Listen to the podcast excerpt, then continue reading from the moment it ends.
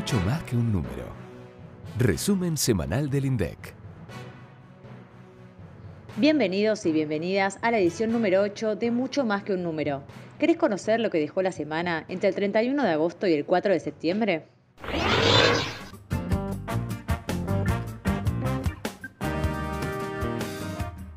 El calendario arrancó con información del índice de salarios, que releva tanto los puestos de trabajo del sector privado, registrados y no registrados, y del sector público. En junio, el índice total subió 0,6%. Así, los primeros seis meses del año acumulan un alza del 14,2%, y si lo comparamos con el nivel de un año atrás, el índice presenta un aumento de 36,4%. El salario de los trabajadores del sector público aumentó 0,9% en junio y se ubicó por encima de los salarios del sector privado registrado, que subió 0,1%. Sin embargo, si tomamos los últimos 12 meses, la suba de los salarios de los privados registrados superó por casi 3 puntos porcentuales a la de los del sector público. Con el inicio de septiembre, le damos la bienvenida a las primeras estadísticas de actividad del mes de julio, correspondientes a dos sectores muy importantes de nuestro país, la construcción y la industria. Por un lado, conocimos el dato del indicador sintético de la actividad de la construcción, el ISAC. Como te comentamos en otras ediciones, este índice releva el consumo aparente de los principales insumos de la construcción, como el asfalto, los ladrillos, mosaicos, pinturas, entre otros, y en julio el índice total mostró un incremento de 6,8% respecto del mes anterior si usamos la serie desestacionalizada. ¿Consumo aparente? Sí, escuchaste bien. Se llama así porque el consumo se mide de manera indirecta.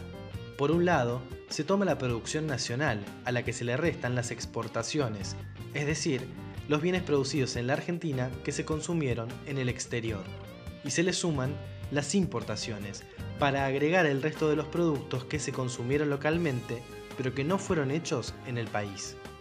Volviendo a los datos del ISAC, fue el tercer aumento mensual consecutivo, y aunque se desaceleró la tasa de crecimiento de los meses anteriores, consiguió volver al nivel previo a la pandemia. El índice fue tan solo 0,3% inferior a la de febrero. De cualquier manera, si lo comparamos con el mismo mes del año pasado, todavía está 12,9% por debajo del nivel de 2019. Los insumos que mayores caídas acumularon en los últimos 12 meses fueron el hormigón elaborado y el asfalto, con descensos superiores al 60% interanual debido a la interrupción de la obra pública y de las grandes construcciones. En cambio, algunos insumos asociados a las obras privadas de menor tamaño mostraron subas respecto al volumen de igual mes del año pasado.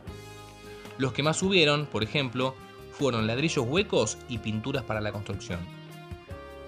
La caída de la actividad se sintió sobre el empleo. El último dato disponible sobre los asalariados registrados corresponde al mes de junio y muestra que en el último año se perdieron 119.501 puestos de trabajo en el sector.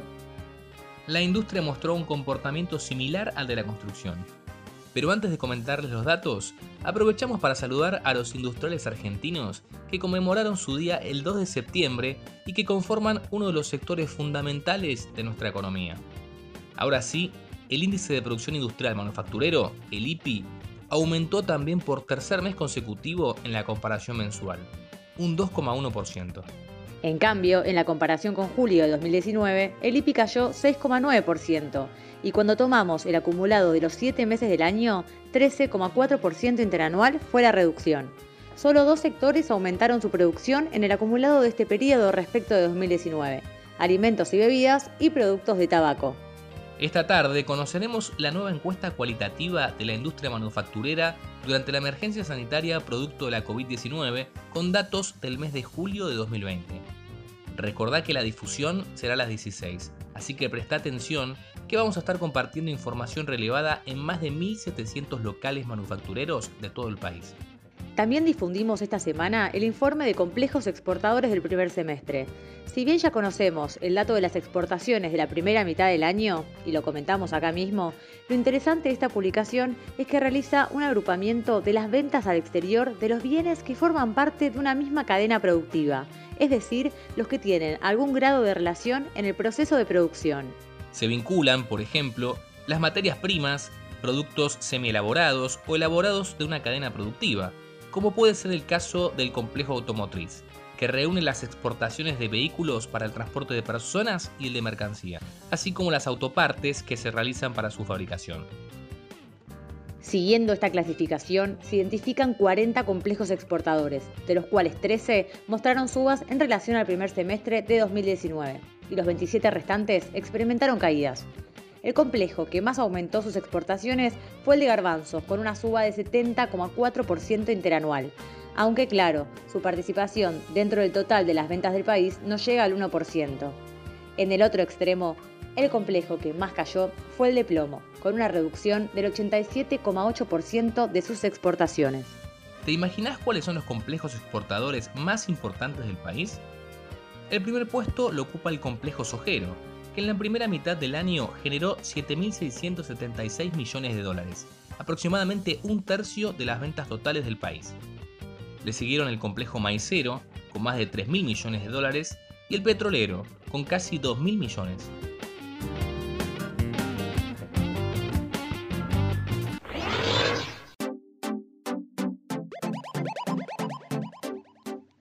Llegó el momento de Marco de Referencia, la sección donde ustedes pueden preguntarle al director del instituto dudas e inquietudes estadísticas.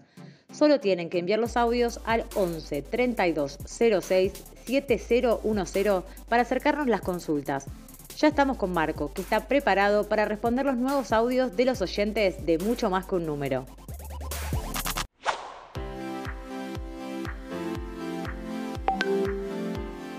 Hola, soy Silvina de Córdoba y quiero que me sugieran algún eh, índice para actualizar mes a mes de ahora en adelante la cuota alimentaria que le pasa mi expareja a mi hijo, em, teniendo en cuenta de que en algún momento va a ser impacto en la inflación, eh, tanta emisión monetaria. Eh, y hay un montón de factores que van a ir alterando el índice. Eh, ¿Hay alguna otra tasa? Yo sé que cuando estudié economía me acuerdo que estaba cuánto salía un McDonald's, por ejemplo, eh, una hamburguesa sola, y eso eh, se mantenía como una tasa. ¿Hay alguna otra variable que me puedan decir, pase lo que pase, esto va a reflejar la suba de precios mensualmente o diariamente? Muchas gracias y tienen un excelente servicio. Lo de Twitter es bárbaro, cómo lo manejan. Gracias. Hola Silvina, muchas gracias por tu consulta. Te cuento que en el INDEC recibimos habitualmente de distintos juzgados pedidos de información, generalmente donde nos solicitan el índice de precios al consumidor a nivel nacional, el IPC. Eh, generalmente hacen foco en el rubro alimentos y bebidas o nos piden la valorización de la canasta básica de alimentos y la canasta básica total. Te dejo los enlaces de ambos informes con los datos más actualizados que tenemos. En el caso del IPC vas a poder acceder a su vez a la información de la región pampeana. Lo que comentaste sobre las hamburguesas hace referencia al índice Big Mac. Este se trata de un indicador que difunde un semanario británico que es el The Economist, que usa generalmente para comparar la paridad de compra entre los distintos países y analizar a través de estos, por ejemplo, si el tipo de cambio se encuentra tasado, pero la verdad que no es el indicador adecuado para medir la, la variación de los precios promedios de un país. Hola, sí, miren, quería consultar respecto a la balanza comercial. Estoy intentando sacar las exportaciones de las TICs eh, y Estoy utilizando los códigos del 1AB8 hasta el código 1AB1031 y después le estoy agregando desde el 1AB1035 hasta el código 1AB112 y no estoy pudiendo realizar con exactitud el monto exportado por las TICs. Eh, si me podrían ayudar, estoy utilizando bien los campos o las cuentas, eh, los agradecería. Muchas gracias por, por tu audio, la verdad que me hiciste acordar a la batalla naval. Te cuento que en la balanza de pagos se registran todas las transacciones de los residentes del país con el resto del mundo. Y por eso es ahí donde se registran las exportaciones e importaciones de, servicios. En lo que respecta específicamente a las tecnologías de información y comunicación, las TICs, eh, vas a ver que dentro de la cuenta de servicios, este es el cuadro número 4 de las tablas que, que podés descargar, está el dato agregado de los ingresos y egresos de los servicios de telecomunicaciones, informática y de información. Y que incluso podés ver de manera puntual en el cuadro 14 del mismo archivo eh, que están tomados todos los servicios que tienen el código 1AB9. Aprovecho también para recordarles este, que está el sistema de visualización de datos de la balanza de pagos que está en nuestra página web Ahí podés consultar también el detalle de las exportaciones, importaciones de servicios, donde está, por ejemplo, el de las TICs.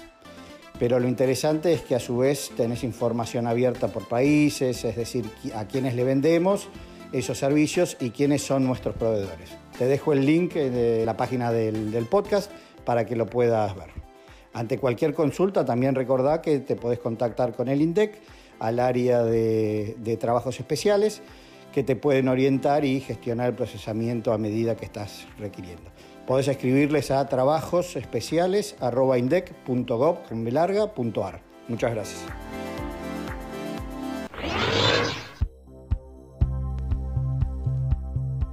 En la próxima edición de Mucho más que un número vamos a tener mucha más estadística, la utilización de la capacidad instalada y el turismo internacional de julio. Además, nos vamos a enfocar en el indicador sintético de servicios públicos de junio, los accesos a Internet correspondientes al segundo trimestre de 2020 y por último, pero no por eso menos importante, vamos a tener información del primer semestre de 2020 sobre el origen provincial de las exportaciones. Datos relevantes para seguir comprendiendo esta época tan especial que nos toca vivir, especialmente los de accesos a Internet. ¿Te imaginas cuánto aumentaron en los hogares durante la pandemia? y les adelantamos que el lunes vamos a presentar un nuevo formato de podcast. En esta primera edición vamos a hablar sobre los registros administrativos y su importancia en la producción estadística. Les recomendamos que lo escuchen porque trae una entrevistadora y un entrevistado especial. Ya saben que no nos gusta spoilear, así que nos van a tener que esperar hasta el lunes para saber más. Nos vemos el viernes que viene.